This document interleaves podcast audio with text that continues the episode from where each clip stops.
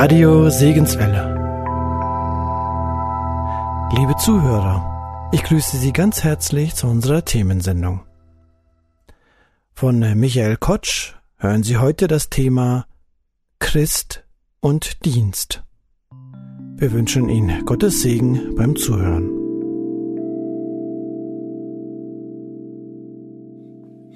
Wenn wir als Christen über unseren Glauben nachdenken, dann ist das häufig so, dass wir den beschreiben als eine Art Befreiung. Und das ist der Glaube ja auch. Glaube ist nicht in erster Linie ein Druck oder eine Last, die auf uns gelegt wird, sondern es ist Befreiung. Wir finden das in den Begriffen, die Paulus wählt. Da sagt er, der Mensch ohne Gott ist ein Sklave. Und Sklave heißt ja normalerweise einer, der immer arbeiten muss, der nichts dafür bekommt, dem es schlecht geht. Wir alle wollen normalerweise nicht Sklaven sein. Und dann sagt Paulus, wir sind ohne Gott Sklaven der Sünde. Also das heißt, die Sünde, die diktiert uns, was wir tun. Manche Leute halten das dann für Freiheit. Die sagen, ich will doch niemanden, der mich einschränkt, ich will doch frei sein. Und sie merken im Grunde genommen nicht, wie stark sie dann von zum Beispiel ihrer Lust geleitet werden. Da sagt deine Lust, du willst unbedingt dich jetzt betrinken und dann tust du das. Und da sagt dann Jesus Christus, du bist ja ein Sklave deiner Lust.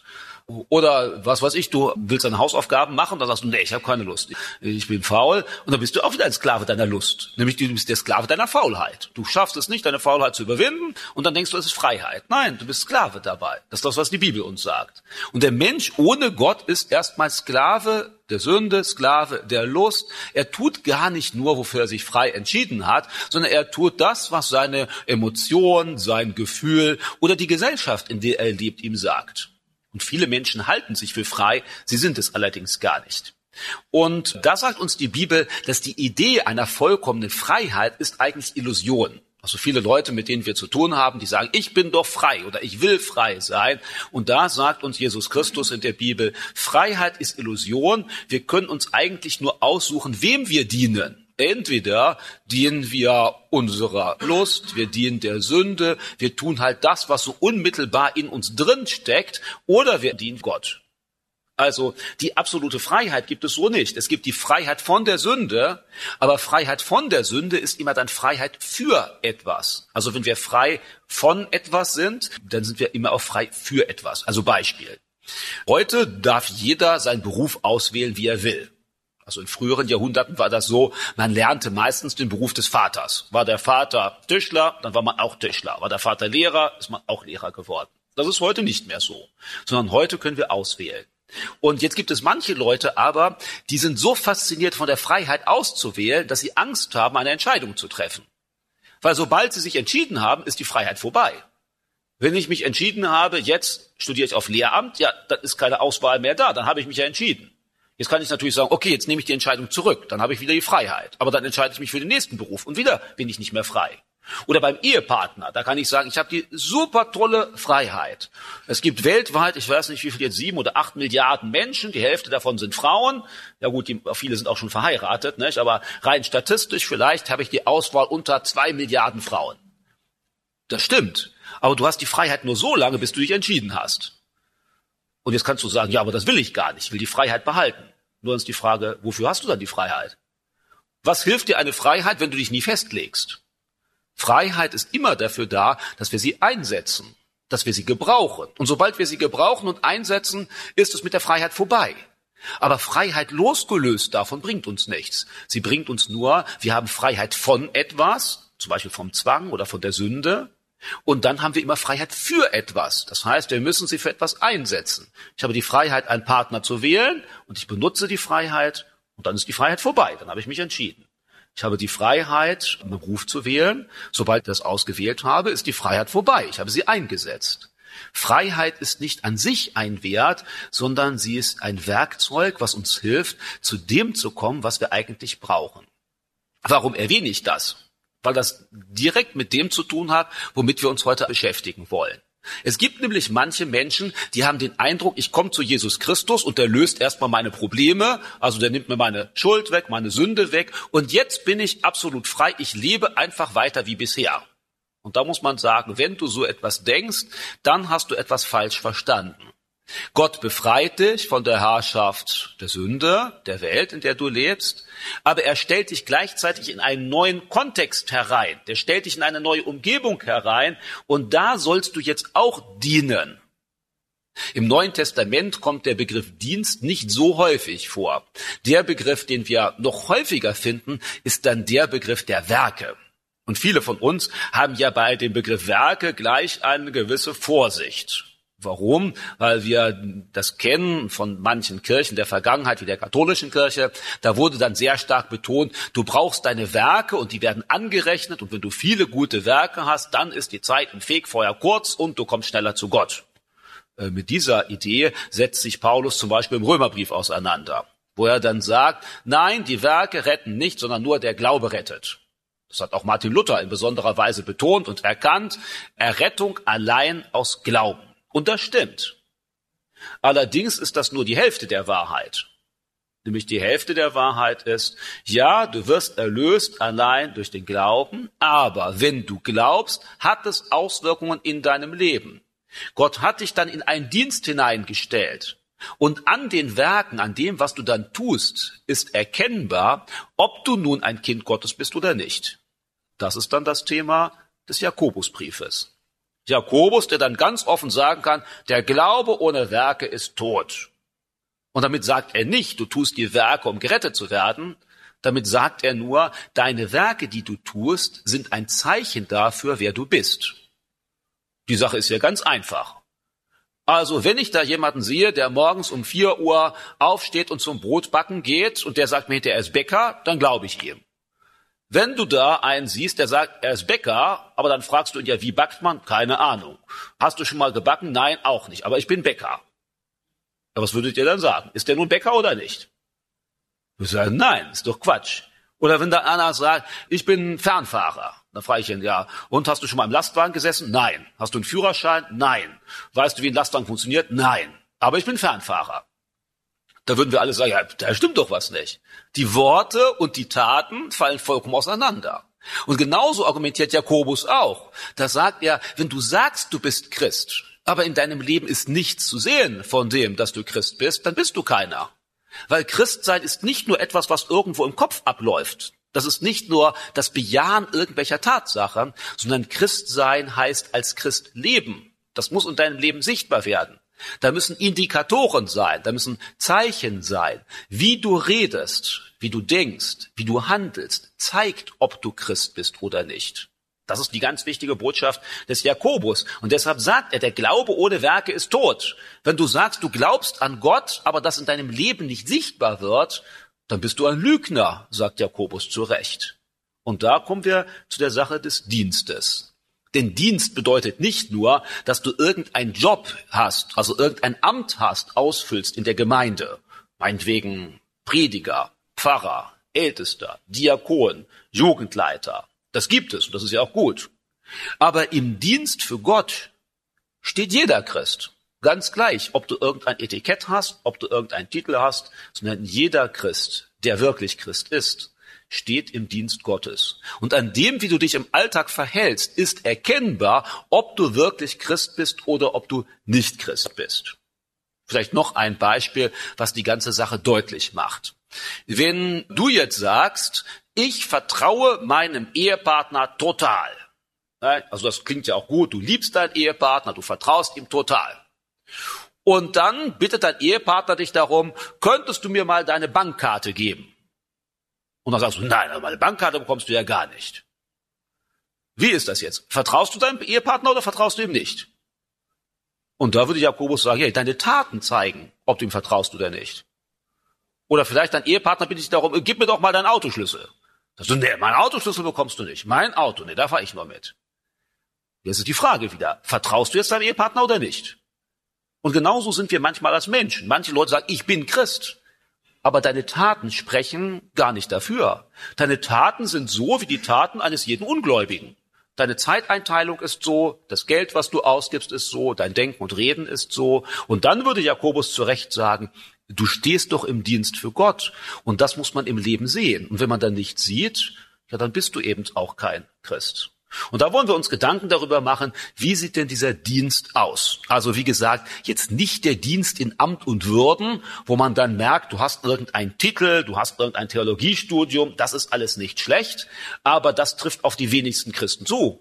Die meisten Christen stehen im Dienst für ihren Herrn Jesus Christus, ohne dass sie irgendeinen besonderen Titel haben ohne dass sie eine bestimmte Anerkennung haben. Irgendwo mal auf dem Podium stehen oder einen Schulterschlag bekommen, ein Zettelchen hier haben, wo dann draufsteht, nicht? Professor, Doktor, Theologie, Direktor, sonst irgendetwas. Das haben die wenigsten Christen. Und das ist auch nicht nötig. Äh, denn in dem Dienst stehst du, seitdem du Christ geworden bist. Das ist so. Ich möchte euch einen Text vorlesen, den finden wir im Neuen Testament, und zwar in dem ersten Korintherbrief. Ich möchte da einen Abschnitt lesen aus dem ersten Korinther 12. Da geht es Paulus um die sogenannten Gnadengaben. Ich will jetzt nicht darüber im Einzelnen sprechen, wie ist diese Gnadengabe und diese Gnadengabe und wie ordnet man die ein. Aber das, was Paulus hier beschreibt, das trifft ziemlich genau das, worüber wir uns heute Gedanken machen wollen, nämlich über den Dienst des Christen. Und dieser Dienst des Christen hängt eben an vielen Dingen. Das hängt zum Beispiel daran, dass Gott dich befähigt hat, für ihn in den Dienst zu treten. Er hat dich dafür ausgerüstet. Also das heißt, du musst nicht erst eine Dienstschule machen, um dann deinen Dienst für Gott machen zu können, sondern Gott hat dich dafür schon bereit gemacht. Du musst es nur erkennen und dann einsetzen. Das ist etwas, was wir hier im 1. Korinther 12 feststellen können. Ich lese einmal das ganze Kapitel, weil es eben im Zusammenhang wichtig ist zu verstehen. Über die Geisteswirkungen aber, ihr Brüder, will ich euch nicht in Unwissenheit lassen. Ihr wisst, dass ihr einst Heiden wart und euch fortreißen ließet zu den stummen Götzen, so wie ihr geführt wurdet. Darum lasse ich euch wissen, dass niemand, der im Geist Gottes redet, Jesus verflucht nennt. Es kann aber auch niemand Jesus Herr nennen, als nur im Heiligen Geist. Es bestehen aber Unterschiede in den Gnadengaben, doch es ist derselbe Geist. Auch gibt es unterschiedliche Dienste, doch es ist derselbe Herr. Und auch Unterschiede, die Kraftwirkungen sind unterschiedlich. Doch ist derselbe Gott, der alles in allen wirkt. Jedem wird aber das offensichtliche Wirken des Geistes zum allgemeinen Nutzen verliehen. Dem einen nämlich wird durch den Geist ein Wort der Weisheit gegeben, einem anderen aber ein Wort der Erkenntnis gemäß demselben Geist einem anderen Glauben in demselben Geist, einem anderen Gnadengaben der Heilungen in demselben Geist, einem anderen Wirkungen von Wunderkräften, einem anderen Weissagungen, einem anderen Geister zu unterscheiden, einem anderen verschiedene Arten von Sprachen, einem anderen die Auslegung von Sprachen. Dies alles aber wirkt ein und derselbe Geist, der jedem persönlich zuteilt, wie er will. Denn gleich wie der Leib einer ist und doch viele Glieder hat, alle Glieder des einen Leibes aber, obwohl es viele sind, als Leib eins sind, so auch der Christus. Denn wir sind ja alle durch einen Geist in einen Leib hineingetauft worden, ob wir Juden sind oder Griechen, Knechte oder Freie. Wir sind getränkt worden zu einem Geist. Daher ist der Leib nicht ein Glied, sondern viele. Wenn der Fuß spräche, ich bin keine Hand, darum gehöre ich nicht zum Leib, gehört er deswegen etwa nicht zum Leib. Und wenn das Ohr spräche, ich bin kein Auge, darum gehöre ich nicht zum Leib, gehört es deswegen etwa nicht zum Leib. Wenn der ganze Leib Auge wäre, wo bliebe das Gehör? Wenn er ganz Ohr wäre, wo bliebe der Geruchssinn? Nun aber hat Gott die Glieder, jedes einzelne von ihnen, so im Leib eingefügt, wie er gewollt hat. Wenn aber alles ein Glied wäre, wo bliebe der Leib? Nun aber gibt es zwar viele Glieder, doch ein Leib. Und das Auge kann nicht zur Hand sagen, ich brauche euch nicht. Oder das Haupt zu den Füßen, ich brauche euch nicht. Vielmehr sind gerade die scheinbar schwächeren Glieder des Leibes notwendig. Und die Glieder am Leib, die wir für weniger ehrbar halten, umgeben wir mit desto größerer Ehre. Und unsere weniger Anständigen erhalten umso größere Anständigkeit, denn unsere Anständigen brauchen es nicht. Gott hat aber den Leib so zusammengefügt, dass er dem geringsten Glied umso größere Ehre gab, damit es keinen Zwiespalt im Leib gebe, sondern die Glieder gleichermaßen füreinander sorgen. Und wenn ein Glied leidet, so leiden alle Glieder mit. Und wenn ein Glied geehrt wird, so freuen sich alle Glieder mit. Ihr aber seid der Leib des Christus. Und jeder ist ein Glied daran nach seinem Teil. Und Gott hat in der Gemeinde etliche eingesetzt, erstens als Apostel, zweitens als Propheten, drittens als Lehrer, so dann Wunderkräfte, dann Gnadengaben der Heilung, der Hilfeleistung, der Leitung, verschiedene Sprachen. Sind etwa alle Apostel? Sind etwa alle Propheten? Sind etwa alle Lehrer? Haben alle Wunderkräfte? Haben alle Gnadengaben der Heilungen? Reden alle in Sprachen? Können alle auslegen? Strebt aber eifrig nach den vorzüglicheren Gnadengaben. Und ich will euch einen noch weit vortrefflicheren Weg zeigen. Und dann macht Paulus weiter mit dem Kapitel 13 und dann dem Hohelied der Liebe. Wie wichtig die Liebe für alle Dienste ist, die wir im Leib Jesu, also das heißt in der Gemeinde, vollziehen. In diesem Kapitel 12, wenn ich jetzt mal nicht auf die Einzelheiten der einzelnen Gaben eingehe, und darum geht es Paulus hier nicht. Der Hauptgedanke, den Paulus hier entfaltet, ist ein ganz anderer. Der Hauptgedanke ist nicht, was ist jetzt die Zungenrede und was ist die Prophetie und was ist der Dienst und was ist die Leitung, sondern es geht hier um ganz andere Fragen. Das merken wir auch sehr schnell. Nämlich das Erste, was Paulus uns vor Augen führen will in diesem Text ist, jeder Christ ist von Gott begabt, und zwar einmal mit der Begabung, die du von Natur aus bekommen hast, also da, wo du aufgewachsen bist als Mensch, der eine ist musikalisch aufgewachsen, der andere mit vielen Muskeln, der andere mit viel Verstand. Manche haben auch beides. Und ja, diese Eigenschaften, die kannst du, wenn du Christ bist, zur Ehre Gottes einbringen. Und dann steht hier noch deutlich, hast du, als du Christ geworden bist, auch vom Heiligen Geist noch Fähigkeiten und Begabungen bekommen. Und die, die wir hier nur lesen, da kannst du ja sagen, auch von denen trifft jetzt keiner auf mich zu, die ist auch nur beispielhaft genannt. Ihr merkt ja auch den Aufzählungen, da sagt Paulus und die und die und die und die. Das ist keine vollständige Aufzählung, denn wenn wir im Neuen Testament nachschauen bei dem Begriff Geistesgaben, das ist auf Griechisch der Begriff Charismata, dann finden wir im Neuen Testament etwa 30 verschiedene Geistesgaben. Hier sind nur einige wenige genannt.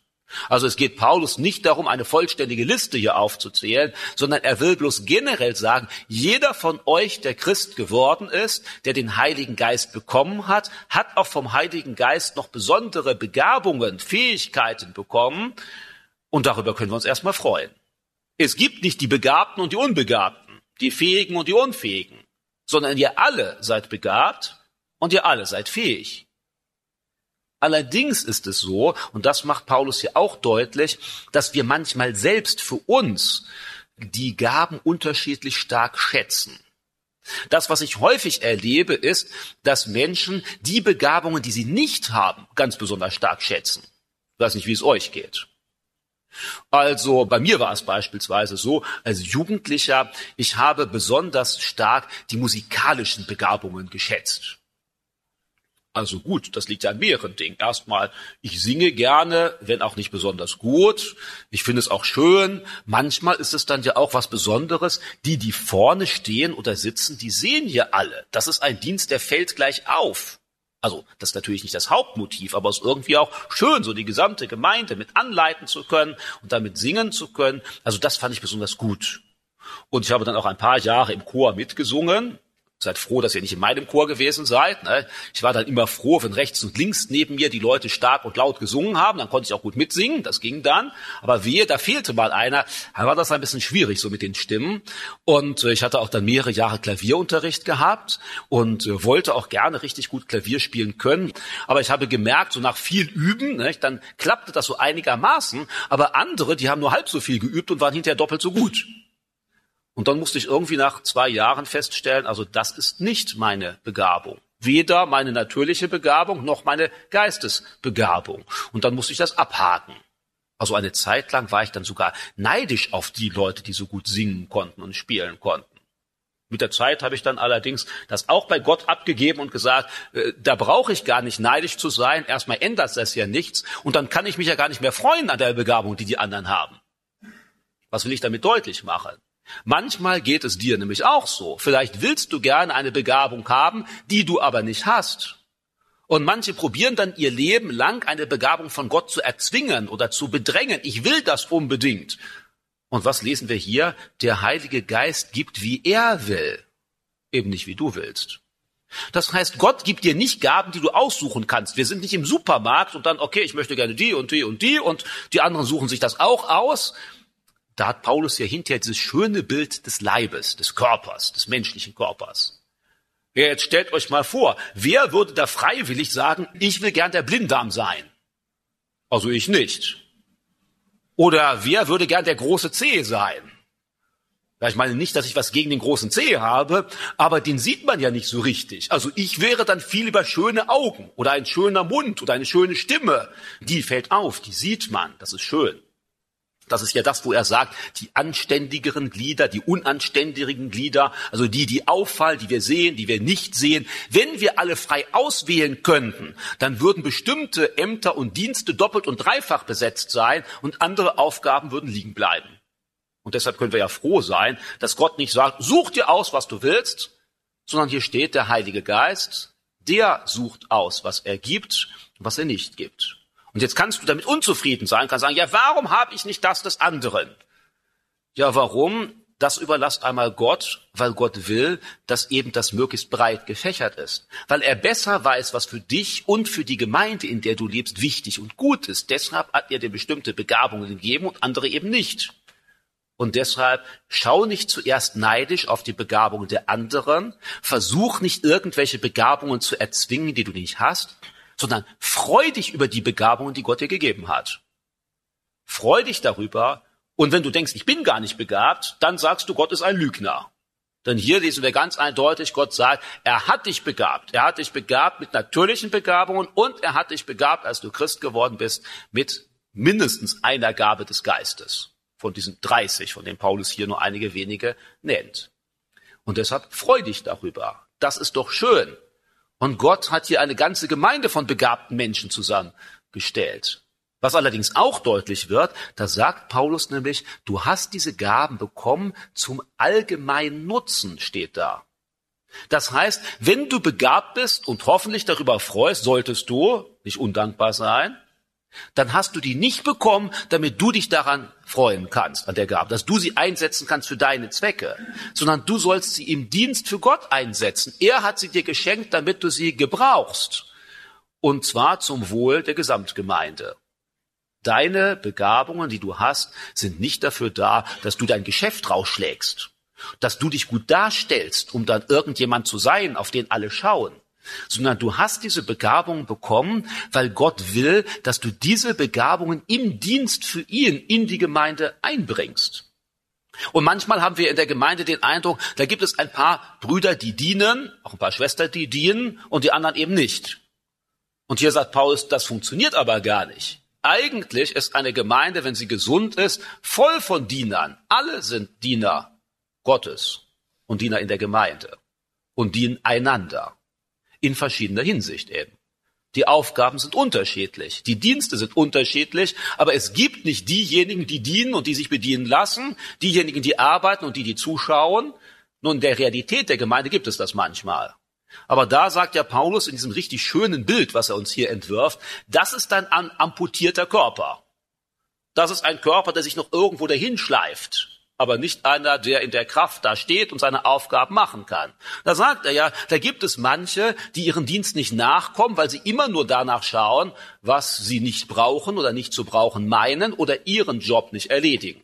Er erwähnt das ja in dem Beispiel von den Füßen, den Augen, den Händen. Manchmal kann es nämlich so kommen, man möchte gerne Auge sein, ist aber eigentlich Fuß. Und dann sagt der Fuß die ganze Zeit, ich möchte jetzt auch sehen, ich möchte bestimmen, wo es hingeht. Und dann geht es mit der Gemeinde aber schlecht. Stellt euch mal vor, ihr müsst euch durch eure Füße orientieren. Ja, jemand, der blind ist, der muss das dann, der fühlt das dann. Aber wenn du nicht blind bist, ist es besser, mit den Augen sich zu orientieren. Und dann sagen manche, ich will aber unbedingt Auge sein oder ich will unbedingt Mund sein. Aber sie sind gar nicht von Gott dafür begabt. Dann kommt der ganze Körper durcheinander. Das funktioniert nicht. Und deshalb nimm die Begabung an, die Gott dir gegeben hat, setze sie ein und versuche nicht neidisch auf andere zu schauen, die irgendwelche Aufgaben erfüllen, die du vielleicht lieber erfüllen würdest. Das geht schlecht. Oder umgekehrt, versuche nicht andere Begabungen, die Gott deinem Bruder und deiner Schwester gegeben hat, zu verachten. Das steht hier ja auch. Das soll meinetwegen die Augen sagen, Füße, ich brauche euch nicht. Manchmal gibt es ja so etwas. Da ist vielleicht einer, der nur auf Lehre wild ist. Einer, der studiert gerne Tag und Nacht und setzt sich damit auseinander. Und dann steht er vor der Gemeinde und sagt, genau das ist wichtig und das müsst ihr jetzt alles verstehen. Und, und das ist ja alles gut, ist ja vielleicht sein Job. Aber der muss aufpassen, dass er nicht diejenigen, die andere Begabung in der Gemeinde haben, verachtet oder sich über sie stellt oder meint, die brauche man ja nicht, das ist ja nicht so wichtig. Es besteht nämlich nicht nur die Gefahr, dass wir gerne andere Dienste übernehmen, die gar nicht für uns geeignet sind, sondern manchmal, dass wir in uns auch solch eine Rangfolge haben, dass wir bestimmte Sachen besonders schätzen, manchmal vielleicht auch die, die wir haben und die für ganz besonders wichtig halten und dadurch den Dienst des anderen verachten. Und das kann ganz unterschiedlich aussehen. Bist du vielleicht eher ein Praktiker, der gut anfasst und der gut die Wände verputzen kann? Das ist ja super toll. Das brauchen wir in der Gemeinde auch. Das ist ja auch ein Dienst, der wichtig ist. Aber manchmal kenne ich auch Praktiker, die verachten dann, die keine Praktiker sind. Also immer, der hat ja nur zwei linke Hände, der kriegt das ja gar nicht hin. Oder vielleicht sogar, während ich auf dem Bau bin, da ist der nur zu Hause und betet. Das ist ein Faulpelz. Kann ja passieren. Weil du deine Begabung siehst aber dem anderen vielleicht, weil er diese Begabung nicht hat oder weil er einen anderen Dienst ausfüllt, den du weniger schätzt, verachtest. Genau das ist hier gemeint. Wenn die Augen sagen oder die Hände sagen, ich brauche den Kopf nicht, ich komme auch ohne aus, oder eben die Füße sagen, ich brauche die Nase nicht, ich komme ohne aus, ja, dann hast du hinterher einen Krüppel von Mensch oder einen Krüppel von Gemeinde. Gemeinde kann nur dann funktionieren, wenn wir die Aufgabe ausfüllen, die Gott uns gegeben hat, ohne ständig nach etwas anderem zu schielen, was rechts und links da ist, und auch ohne, dass wir den anderen beginnen zu verachten, weil der nicht dasselbe tut wie ich. Oder häufig ist es auch so, dass wenn du in einem Dienst bist und du machst ihn wirklich ernst, dann hast du den Eindruck, ich trage die Last der ganzen Welt. Interessanterweise ist das eine typisch menschliche Eigenschaft. Wir meinen meistens, wenn wir uns wirklich anstrengen, immer wir haben das schwerere Teil zu tragen. Das ist so schon, fängt schon an bei den Kindern. Also zumindest bei unseren Kindern. Ich weiß nicht, wie es bei euren Kindern ist, aber unsere Kinder müssen zu Hause mitarbeiten. Natürlich ist es dann häufig so, dass sie dann sagen, in der Schule keiner muss zu Hause mitarbeiten. Nur wir. Habt ihr sowas auch mal gehört? Also solche Sachen. Nicht? Und dann sage ich, jetzt müsst ihr nach draußen und Holz tragen. Keiner muss das tun. Also gut, dann irgendwann kommt heraus, egal ob es keiner machen muss oder nicht, ihr müsst. Und dann kommt das nächste, dann fängt das nämlich an, also das war bis zum Extrem einmal, also wir haben drei Kinder, dann mussten sie also Holz reintragen, weil wir damit heizen. Und dann fingen sie doch tatsächlich an, die Holzstücke zu zählen. Und zwar in den Bedenken, dass einer vielleicht mehr getragen hat als der andere. Also ich habe da manchmal eine Krise dabei gekommen, habe ich mir gedacht, die Zeit, die ihr zählt, die könnt ihr doch besser verwenden, äh, um das mehr zu tragen oder schneller zu tragen. Das braucht ja viel mehr Zeit. Was steckte dahinter? Ich will aber nicht mehr arbeiten als der andere. Das muss gerecht sein. Wenn ich 275 Holzstücke habe, dann muss der andere auch 275. Und wehe, ich habe 276. Das ist ungerecht. Ich habe mehr. Nun, bei Kindern kennen wir das und ich hoffe, dass wir irgendwann als Erwachsene dahin kommen, dass wir so etwas nicht mehr machen. Nicht mehr genau aufzählen, der macht so viel und ich mache so viel und das messen wir gegeneinander und vergleichen es miteinander, sondern dass wir freudig unseren Dienst tun, ganz gleich, ob der andere nun genauso etwas macht wie ich. Häufig müssen wir ja eingestehen, wenn wir ehrlich sind, wir können es gar nicht beurteilen. Ich weiß das, manchmal in der Ehe kann das auch so kommen dann meint der eine Ehepartner, ständig nur muss ich zurückstecken. Ständig setzt der andere sich durch mit seinen Interessen. Und manchmal ist es wahr. Aber in den allermeisten Fällen merke ich dann beim intensiveren Gespräch, das stimmt gar nicht. Es ist nur so, dass uns da, wo wir Arbeiten erledigen müssen, es viel mehr auffällt. Arbeiten, die du machst, da schwitzt du dabei. Anderen, die die Arbeit der anderen machst, schwitzt du nicht. Und die Arbeiten, die dir Mühe kosten, da weißt du genau, wie viel Mühe drin steckt, die Arbeiten des anderen eben nicht. Und das führt manchmal dazu, dass wir die Dienste der anderen nicht genügend honorieren, nicht genügend ernst nehmen, weil wir sie selbst nicht tun. Da denken wir, ach, dieses bisschen Mauern, das geht doch so schnell, diese kleine Wand, diese paar Leitungen da verlegen. Oder der andere sagt, ach, der, der im Medienteam ist, der spielt ja nur so ein bisschen mit dem Computer herum, der macht ja gar nicht seinen richtigen Dienst. Oder überhaupt erstmal der Prediger. Ja, der muss sich ja noch vorne hinstellen, ein bisschen schön reden. Nicht? Also der macht ja noch am wenigsten. Oder so etwas. Und häufig liegt es daran, dass wir etwas beurteilen, was wir gar nicht kennen. Und vielleicht auch gar nicht kennen müssen, weil es nicht unser Dienst ist. Aber eigentlich sollten wir als Geschwister erst einmal ein sehr, sehr großes Vorschussvertrauen haben. Und dann vielleicht uns versuchen, ein bisschen hinein zu verdenken und dann auch die Dienste des anderen schätzen, loben, uns darüber freuen. Nehmen wir doch wieder das Bild des Paulus. Das wäre doch schön, wenn die Augen auch mal zu den Füßen sagen, also Füße, wie toll, dass es euch gibt. Wir alleine als Augen wären ziemlich auf verlorenem Posten. Wir legen da irgendwo auf der Erde rum und können uns ja gar nicht bewegen. Genauso mit dem Mund. Und dass die Füße vielleicht auch mal sagen, oh, ihr Augen, toll, dass es euch gibt, denn ohne euch würden wir dauernd gegen die Wand laufen. Wir wüssten ja nicht, wohin wir laufen sollten. Und genauso dieses Bild, was Paulus ja sehr plastisch benutzt, der, die, Gemeinde ist ein Körper, der einander braucht, der verschiedene Dienste erfüllt, die einander ergänzen. So hat sich Gott das gedacht. Genauso sollten wir auch in der Gemeinde miteinander umgehen. Und da gibt es dann mehrere Dinge, die das verhindern. Das eine, was es verhindert, ist, dass bestimmte Körperteile sich weigern, ihren Job zu machen, ihren Dienst zu machen. Und das gibt es manchmal in der Gemeinde auch. Da geht es nicht darum, dass jeder denselben Dienst macht, sondern dass manche gar keinen Dienst machen, sich gar nicht einbringen. Und dann musst du sagen, da wirst du schuldig vor Gott und auch schuldig vor der Gemeinde und du schadest deinen Geschwistern damit, weil ein Körper, der menschliche Körper, wie auch die Gemeinde, kann nur dann optimal funktionieren, wenn jeder seinen Dienst, seine Aufgabe in der Gemeinde erkennt und ausfüllt. Das ist eine ganz wichtige Voraussetzung. Und die äh, Bedingungen dazu, die hat Gott schon erfüllt. Gott hat dich geschaffen und dir Begabungen gegeben. Wenn du gläubig bist, hat Gott dir den Heiligen Geist gegeben und darüber noch Begabungen zusätzlicher Art. Er hat dich in eine Gemeinde gestellt und da sind die Voraussetzungen erfüllt. Jetzt musst du nur noch dazu Ja sagen.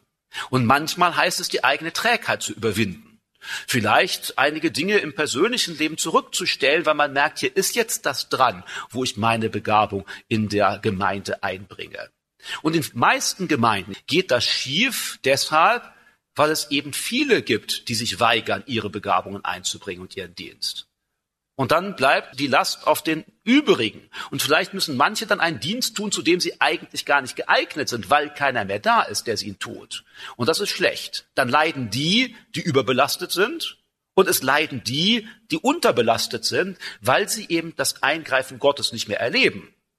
Denn du wirst merken, der Dienst für Gott ist nicht nur etwas, wo du gibst, sondern wenn du im Dienst für Gott stehst, dann erlebst du das Eingreifen und die Nähe Gottes. Du merkst plötzlich, wie Gott dich führt, wie Gott dich bereichert, wenn du gibst, wenn du etwas tust. Ich weiß nicht, wahrscheinlich sind hier einige von euch, die werden mir zustimmen, weil sie genau diese Erfahrung schon gemacht haben. Plötzlich du merkst und sagst, ach, heute habe ich ja gar keine Lust und dann gehst du doch mal zum Bau und machst etwas und dann kommst du nach Hause, bist ermutigt, du bist körperlich fit, du merkst vielleicht, ach, jetzt gab es noch ein gutes Gespräch mit dem Bruder da, wir haben die Wand vielleicht nicht ganz fertig bekommen, aber wir konnten mal richtig miteinander austauschen und beten. Ich hoffe, dass auch auf dem Bau mal die Zeit dafür bleibt. Nicht? Oder du bereitest mal eine Jugendstunde vor und sagst, eigentlich habe ich gar keine Zeit. Da hast du die Jugendstunde vorbereitet und du merkst dadurch, dass du über den Bibeltext nachgedacht hast, da hat Gott dich selbst bereichert. Du hast viel mehr mitgenommen, vielleicht als die Jugendlichen, die hinterher zuhören. Oder ich erinnere mich da noch gut an eine Gemeinde, vor der ich einiger Zeit gewesen war. Da war eine ältere Schwester, war schwer krebskrank, ist dann während der Woche, wo ich da bin, auch noch gestorben. Und da habe ich mir gedacht, okay, ich habe jetzt an dem Tag Zeit, ich gehe einmal hin und besuche sie. Und eigentlich war das eher so eine Sache, gesagt, ich habe die Zeit, ich sehe die Verpflichtung, ich will ihr Mut machen, dieser Schwester. Und dann war ich da und ich habe ihr Mut gemacht und umgekehrt hat sie mir Mut gemacht, hat geredet vom Himmel und wie sie sich freut, dabei Jesus zu sein. Und so gingen wir beide ermutigt auseinander. Ich ermutigt durch sie und sie ermutigt durch mich. Und manchmal ist es so, wenn wir den Dienst ausfüllen, den Gott uns gibt, dann merken wir, unser eigenes Glaubensleben fängt an zu blühen und wir kommen voran. Wir merken plötzlich, Gott belohnt uns innerlich oder äußerlich durch das, was wir da erleben. Und äh, das sollte die Herausforderung sein, dass wir auch bereit sind, unseren Dienst in der Gemeinde zu übernehmen, für den Gott uns befähigt hat, den zu erkennen. Und jetzt kann es natürlich sein, der ein oder andere, der erkennt ihn nicht. Und dann ist die Frage, wie kann man den denn erkennen, den Dienst, in den Gott dich hineingestellt hat, für die er dich befähigt hat? Also eines, was ich empfehlen würde, ist, probier das einfach mal aus, dann wirst du es manchmal erkennen. Gut, manche Begabungen, die sind ganz offensichtlich. Also wenn einer hier die Begabung der Prophetie hat, da brauchst du nichts üben, nichts machen, dann hörst du plötzlich die Stimme Gottes und dann gibst du es weiter, wie die Propheten des Alten Testaments. Zugegeben, heute kommt sowas nicht mehr häufig vor. Oder sagen wir, manche meinen das zu hören, aber in Wirklichkeit hören sie nicht Gott, sondern irgendwas anderes. Aber äh, auch zur Zeit des Alten Testaments kam das ja nicht häufig vor. Aber das gab es. Bei anderen Begabungen, da kommt es darauf an, mach doch einfach erst einmal das, was in der Gemeinde nötig ist. Also so, wie ich vorhin gesagt habe, wie habe ich gemerkt, dass ich nicht besonders musikalisch begabt bin? Ich habe mal im Chor mitgesungen. Da habe ich gemerkt, oh, ist vielleicht nicht ganz das. Ne? Ich habe dann ein paar Jahre lang in der Gemeinde Kinderarbeit gemacht. Das lief schon besser. Da habe ich gemerkt, oh, das ist gut, Gott segnet da, er hilft dabei. Habe gemerkt, oh, das mache ich dann weiter. Habe ich ein paar Jahre Jugendarbeit gemacht. Ein paar Jahre lang habe ich den Büchertisch in der Gemeinde geleitet. Dann bin ich mit einem der Ältesten jeden Samstag von Haus zu Haus gegangen und an der Haustür mit den Menschen evangelistische Gespräche geführt. So etwas. Ich habe verschiedene Dinge einfach mal gemacht, weil sie notwendig waren, weil sie in der Gemeinde dran sind. Und wie merkst du, was in der Gemeinde dran ist? Indem du einfach mal offen dich umschaust und siehst, wo ist denn ein Bereich, der noch brach liegt? Oder indem du zu den Ältesten gehst und sie einmal fragst und sagst ja eigentlich, ich habe meinen Platz in der Gemeinde noch nicht genau gefunden, ich weiß noch nicht genau, welcher Dienst für mich dran ist, gib mir doch mal einen Dienst. Und dann machst du den. Und entweder wirst du merken, das ist genau das Richtige, oder du wirst vielleicht nach einem halben Jahr merken, nee, ist doch nicht. Und dann fragst du wieder nach und machst einen anderen Dienst. Das geht ja auch. Aber einfach nur zu sitzen und zu warten, dadurch wird das nicht kommen. Oder wenn du sagst, ich bin zu jung oder ich bin zu alt oder ich bin zu sehr Mann und zu sehr Frau und das geht nicht. Du bist ein Teil dieses Körpers der Gemeinde. Und also hast du einen Dienst hier in der Gemeinde. Es ist nur die Frage, nicht ob du ihn hast sondern ob du ihn ausfüllst.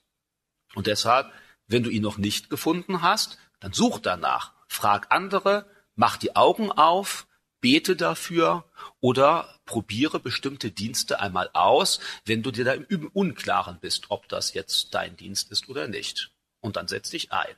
Und dann wirst du ganz häufig Bestätigung erleben von Gott. Und dann wirst du merken, es ist eine Bereicherung für dich. Und du wirst dich daran freuen, dass der Leib der Gemeinde umso mehr blüht und wächst, umso mehr du auch bereit bist, dich mit deinem Dienst einzubringen. Was du nebenher vielleicht auch noch daran denken solltest, ist, dass es da ja noch viele andere Glieder gibt im Leib, die auch ihren Dienst tun. Und manchmal tut es gut, denen auch ein Lob auszusprechen oder sie in ihrer Arbeit nicht zu behindern, sondern zu unterstützen. Also ich meine, so ähnlich ist das ja auch beim Körper. Da helfen wir uns ja auch gegenseitig. Nicht? Also die Haare kämmen sich nicht selbst, die Zähne putzen sich nicht selbst, sondern da helfen die Hände den Zähnen, nicht? damit die besser ihren Dienst tun können. Und genauso ist auch untereinander. Wir können uns da ermutigen, wir können uns die Arbeit leichter machen, wir können auch einmal bewusst dem anderen deutlich machen, wie sehr wir ihn brauchen und schätzen.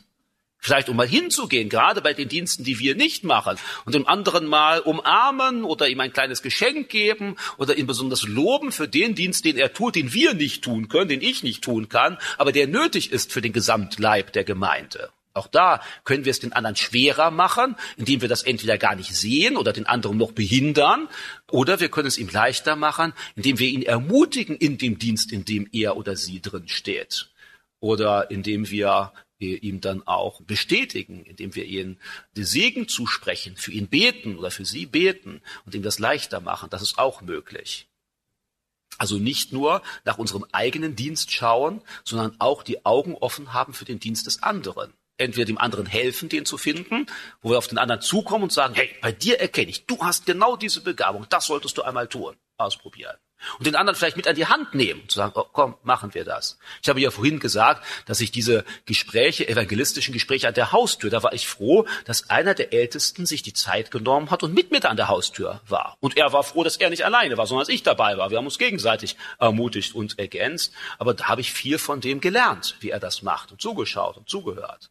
Und so geht es dann manchmal auch, dass wir anderen helfen können, ihren Dienst in der Gemeinde zu erkennen und auszufüllen und den anderen ermutigen dabei. Und dann geht es in der Gemeinde gut und wir werden gegenseitig dabei bereichert, das zu tun. Und es wird eine Erfüllung sein, wo du merkst, das ist jetzt nicht nur eine Last, sondern das ist das, dafür hat Gott dich geschaffen, dafür hat er dich eingesetzt. Und vielleicht genügt das an dieser Stelle schon, denn wenn du jetzt all das umsetzt, was wir besprochen haben, dann hast du eine ganze Menge zu tun oder du gehst ganz ermutigt hier raus, weil du sagst, ja, das ist doch toll, endlich, ich weiß, das, was ich hier tue, ist nicht nur eine Nebensache, sondern ist mein wichtiger Beitrag zum Gelingen der Gemeinde, in der ich lebe. Wir haben diesen Text durchgelesen aus dem ersten Korinther 12. Ich habe ihn vorgelesen und habe jetzt einige wichtige Gedanken dabei in den Vordergrund gerückt. Erstes, Du bist begabt. Und zwar von Natur aus, mit dem Charakter, der Persönlichkeit, deinen Fähigkeiten, die du schon immer gehabt hast. Die sind von Gott. Aber die hat er dir schon gegeben, als er dich geschaffen hat. Zweitens, Gott hat dir, wenn du Christ bist, Begabungen gegeben durch den Heiligen Geist. Freu dich auch darüber, dass es ein Geschenk Gottes. Dann als nächstes habe ich darauf aufmerksam gemacht, dass die Begabungen, die du hast, die natürlichen wie auch die geistlichen, sind nicht welche, die du dir ausgesucht hast, sondern welche, die Gott ausgesucht hat, um dich damit zu beschenken. Versuche nicht unzufrieden damit zu sein und auf die Begabungen zu schauen, die der andere hat, sondern freu dich an denen, die du hast und sei Gott dankbar dafür. Du hast diese Begabungen nicht bekommen, um sie egoistisch für dich zu gebrauchen, sondern wie wir im Bibeltext lesen, du hast sie bekommen, um sie in der Gemeinde einzusetzen. Zum Wohl der Gesamtgemeinde, zur Ehre Gottes und zum Dienst am nächsten in deiner Gemeinde. Also tu das auch. Sonst verkommen diese Gaben, die Gott dir gegeben hat, und irgendwann stehst du mal vor Gott und dann sagt Gott, ja, was hast du denn jetzt damit gemacht? Da musst du ihm sagen, ich hatte keine Lust. Oder ich hätte gern was anderes gemacht. Das ist keine gute Antwort. Und es ist auch so, dass du dadurch nicht glücklich wirst, wenn du das nicht machst. Und dann haben wir gesehen, dass nur das Ineinandergreifen der verschiedenen Dienste, dass das zum Funktionieren des Gesamtorganismus beiträgt, sonst geht das nicht. Und äh, wenn das nicht passiert, äh, dann äh, schadet ihr der Gemeinde. Wenn nicht jeder den Dienst, den Gott ihm zeigt, oder den er gezeigt bekommt durch Gemeindeleitung und Geschwister, wenn er den nicht ausfüllt, dann leiden hinter alle. Die einen, weil sie überarbeitet sind, die anderen, weil sie unterfordert sind, die einen, weil Gott ihnen Begabungen gegeben hat und sie setzen sie nicht ein, also wachsen sie nicht geistlich daran. Und ich erinnere euch auch daran an den Anfang, diesen Dienst, den ihr ausfüllt, das ist nicht, damit ihr gerettet werdet, sondern ihr füllt diesen Dienst aus, weil ihr gerettet seid. Gott hat euch berufen zu einem Dienst. Er hat euch nicht nur einfach die Sünde weggenommen und jetzt seid ihr im luftleeren Raum und irgendwann kommt das Paradies, sondern Gott hat euch die Sünde weggenommen, ein neues Leben geschenkt, damit ihr in seinen Dienst treten könnt, damit er euch jetzt auf der Erde gebraucht. Und solange ihr hier auf der Erde lebt, egal in welchem Alter, ob zehn Jahre oder 90 Jahre, solange ihr hier noch auf der Erde lebt, hat Gott noch einen Dienst für euch. Denn das ist ja das, warum ihr noch da seid. Nicht einfach nur, um eine Bank warm zu halten oder so, sondern um den Dienst zu erfüllen, den Gott dir gegeben hat. Und der ist unterschiedlich. Suche ihn, indem du Gott darum bittest, indem du einfach mal Dinge tust, die gemacht werden müssen, indem du andere fragst, wo sie sehen, dass etwas nötig ist oder wo sie Begabungen bei dir erkennen und denk daran, dass du auch den Mitgeschwistern den Dienst erleichtern kannst, indem du sie ab und zu mal lobst, indem du sie bestärkst, indem du ihnen Mut zusprichst, indem du ihn mal mit anfasst, damit nicht einer überlastet ist und der andere dabei nichts zu tun hat. Tja, da würde ich sagen, ist genug zu machen, nicht? Heute und in der ganzen nächsten Woche und im nächsten Monat und im nächsten Jahr. Und dann blüht die Gemeinde noch mehr. Äh, und das wird passieren, wenn jeder seinen Dienst, den er von Gott bekommen hat, dann auch annimmt. Ich werde an der Stelle gerne mit euch beten, dafür, dass Gott euch Weisheit gibt, den Dienst zu erkennen, den er euch geben will, und den dann auch umzusetzen. Herr Jesus Christus, vielen Dank dafür, dass wir in deinem Wort ganz praktische, anschauliche, bildliche Erklärungen haben zu unserem Leben. Danke dafür, dass du uns nicht einfach nur gerettet hast und dann alleine stehen lässt für den Rest unseres Lebens, sondern dass du uns Dienste und Aufgaben anvertraut hast. Dass du uns für würdig hältst und für fähig hältst, in deinen Dienst zu treten. In den Dienst des größten Königs, des Herrschers der Welt und des Besitzers des Universums. Danke dafür. Danke, dass du uns beschenkt hast, jeden Einzelnen, mit natürlichen Begabungen von Geburt an und mit Gaben des Geistes, da wo wir gläubig geworden sind. Hilf du uns, diese Gaben zu erkennen, uns über sie zu freuen, nicht neidisch auf die Gaben des anderen zu schauen, sondern das, was du uns gegeben hast, einzusetzen für dich, um dann den Dienst auszufüllen, der für die Gemeinde notwendig ist.